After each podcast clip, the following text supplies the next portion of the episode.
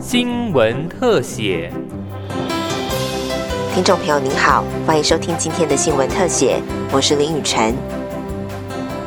近期发生的多起性别暴力事件震惊社会，也让性私密影像的修法议题浮上台面。日前遭男友施暴的立委高嘉瑜指出，成人合意拍摄性私密影像，但最后反遭威胁上传的问题层出不穷。如何下架这些私密影像，成为关键难题。他指出，现行法规针对性私密影像的防治仍有缺口，现行只针对妨害秘密及散布猥亵物品罪，并未考量私密影像的特殊性。而在影像下架的部分，关于平台业者。在色情守则的自律规范，则缺乏相对的法律与法则，因此他针对这些缺口，提出性侵害犯罪防治法修法，以解决现行法制不足的地方。在这一次的修法里面呢，我们特别新增了第十二条之一跟十三条之一，这主要就是关于网络业者的下架义务，然后还有相关的罚款的处罚。也就是说，在过去我们没有要求平台业者必须下架，而这一次在修法里面，我们强化了下架的义务跟罚。则哦，来要求平台业者。而除了性隐私修法议题，亲密关系暴力事件也是社会关注焦点。地委王婉玉表示，根据卫福部每四年进行一次的调查报告，显示女性亲密伴侣暴力终身盛行率为百分之十九点六二，也就是每五名女性中有一人在一生中可能就遭受亲密关系暴力，显示了此种暴力类型的普遍性。另外，根据卫福部的统计，亲密关系形态的家庭暴力事件，近十年来始终有超过八成。的受害者是女性，整体通报案件也微幅上升。虽然一方面反映出台湾近年来通报意识的提升，但也应同步检视被害人遭遇家暴后所需要的多样辅助，第一线的人力资源是否充足。确实，在这近几年来，我们一直持续来推动对于暴力的零容忍，让大家对于暴力不只是亲密关系，又或者是所有情况下的暴力都越来越有意识，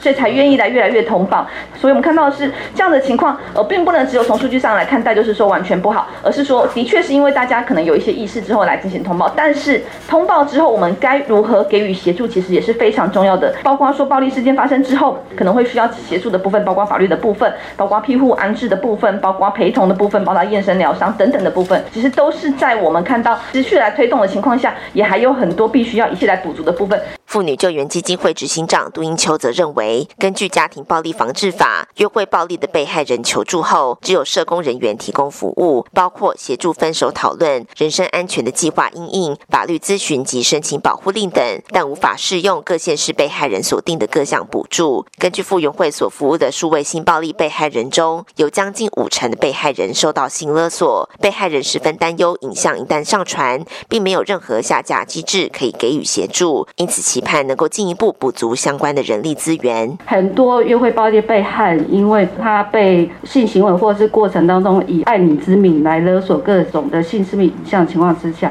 他们往往是不敢求助或不敢报警的。好，那可是现在的家庭暴力防治法虽然对约会暴力有这样的协助，可是如果今天这影像一旦上传了、散布了，谁可以叫他拿下来？目前。成人的部分是没有法可以管的。地心基金会执行长王月好也指出，从实务工作上发现，非同居的家暴案件呈现逐年上升的趋势，一年约有百分之十是非同居案件。而非同居的亲密关系暴力中，相对人常用言语威胁、跟踪骚扰、性私密影像或 GPS 定位等方式骚扰受害者。如果影像不能下架，伤害的根源也不会消失。在专业的那个，就是有点是那个伤害源没有移除，你专业人员。再怎么样提供专业的一个治疗，事实上那个呃创伤是不会痊愈的哈，所以我们呃为什么会呼吁说要有一个专法，而不是只是刑法把那个加害人那个呃加重其刑就可以去处理哈，所以事实上下架啦这些的一个配套的一个措施是非常的重要。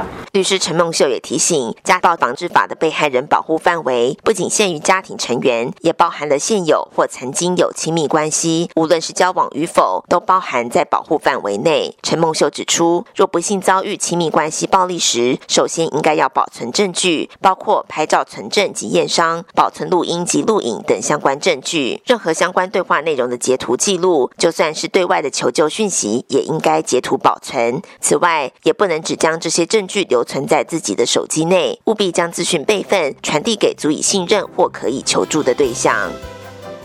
以上新闻特写是由警广记者林雨辰采访直播，谢谢您的收听。